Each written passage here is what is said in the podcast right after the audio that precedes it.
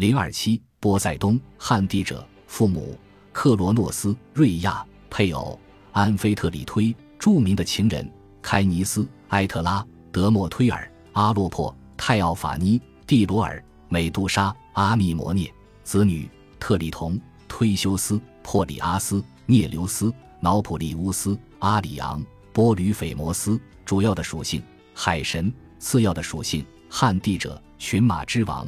他的标识：骏马。神庙，神是所与圣地雅典附近苏尼翁海甲上的波塞冬神庙，意大利波塞冬尼亚的波塞冬神庙，罗马弗拉米尼乌斯竞技场中的尼普顿祭坛。伟大的海神波塞冬啊，你撼动大地与一望无际的海洋，神奇们又托付给你两项神圣的职责，使你具备了驯服群马的威能，又成为了船只充满威严的救主。《荷马岛歌》第二章第一节，和他的兄弟姐妹一样，波塞冬很可能也是一出生就被克罗诺斯吞下了肚子。不过这一点仍有争议，因为有一则传说称波塞冬和宙斯一样逃脱了被吞下的命运，并且被人秘密养大。根据这个版本的说法，正如宙斯是被用石头替代了一样，波塞冬是被一匹马驹替代，并在罗德岛上被秘密抚养成人。之后，他也加入了他的弟弟宙斯对克罗诺斯的反叛。波塞冬带着充沛的热情投入了海神的角色。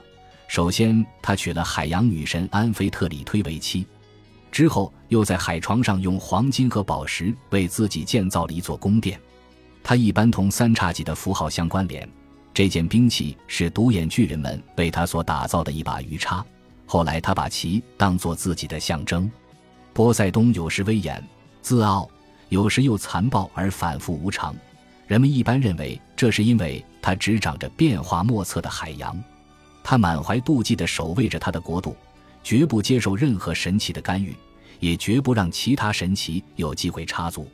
即便对宙斯，波塞冬也仅仅是不情愿地在他的国度以外承认众神之王的权威。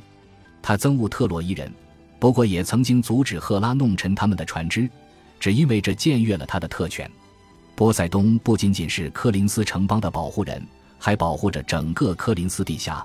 不过，他把阿尔戈斯城的宗主权输给了赫拉，和输掉雅典城的宗主权是一样。波塞冬对此同样十分介怀，毕竟阿尔戈斯城就是由他和宁父阿密摩涅的儿子瑙普利乌斯建立的。像大多数主要男性神奇一样。波塞冬也有着不受拘束的性欲以及复杂的感情生活。曾经光彩照人的美杜莎，就因为在雅典娜的神庙里和波塞冬交合，被愤怒的雅典娜惩罚，变成了一个怪物。波塞冬的另外一个情人泰奥法妮被波塞冬以公羊的形态引诱，而他们生下的后代也是一只公羊，不过身上却长着金羊毛。考虑到大海恣意而又难以预知的天性。波塞冬并不受乱伦或者强暴的禁忌所约束，他曾经引诱过自己的孙女，也强暴过一个名为开尼斯的漂亮女孩。后来，他又同时打破了强暴和乱伦这两项禁忌。在他的姊妹德莫忒尔向他寻求庇护的时候，他把她变成一匹母马，藏在马群当中，而自己又伪装成一匹种马，强暴了她。为了争夺雅典城的宗主权，波塞冬与雅典娜大吵了一架。雅典娜赠予雅典市民们橄榄树以及种植的记忆，而波塞冬则用三叉戟猛凿一块岩石，地下喷涌出了一股泉水。不过，因为他是海神，所以泉水是咸的，并不能派上多大用处。雅典的男人们更倾向于选择波塞冬，不过雅典的女人们却强烈主张选择雅典娜。他们的意见最终取得了胜利，正如预期的那样。波塞冬一听到投票的结果，就用一场来势凶猛的洪水来报复雅典人。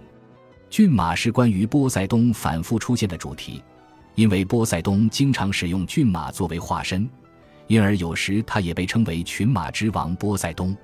古希腊罗马人会在海边向波塞冬献祭骏马，他们确信这样可以取悦海神。取悦波塞冬尤其重要，因为他不仅仅是海洋之神。同时还有着旱地者的称号，有时他会把这两种身份结合到一起。首先用地震摧毁城市，再用毁灭性的海啸淹没城市，彻底抹去一切活口。对罗马人来说，他们将波塞冬的名字和埃特鲁斯凯人的海神尼松结合到一起，创造了海神尼普顿。在现代世界中，他成为了海王星。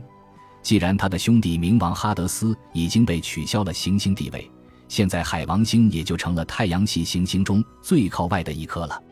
而波塞冬和安菲特里忒生下的长着鱼尾的儿子特里同，在现代世界中成了海王星的一颗卫星，即海卫一。雅各布兹·凡登瓦尔科特在约1610年创作的《马上的尼普顿》中，展现了尼普顿作为马神的一面；而尼古拉斯·普桑创作于1634年的《尼普顿的凯旋》，还有菲利斯·吉亚尼创作于1802年至1805年间的《波塞冬与安菲特里推的婚礼》。则是以他更为人知的海洋环境为背景的。本集播放完毕，感谢您的收听，喜欢请订阅加关注，主页有更多精彩内容。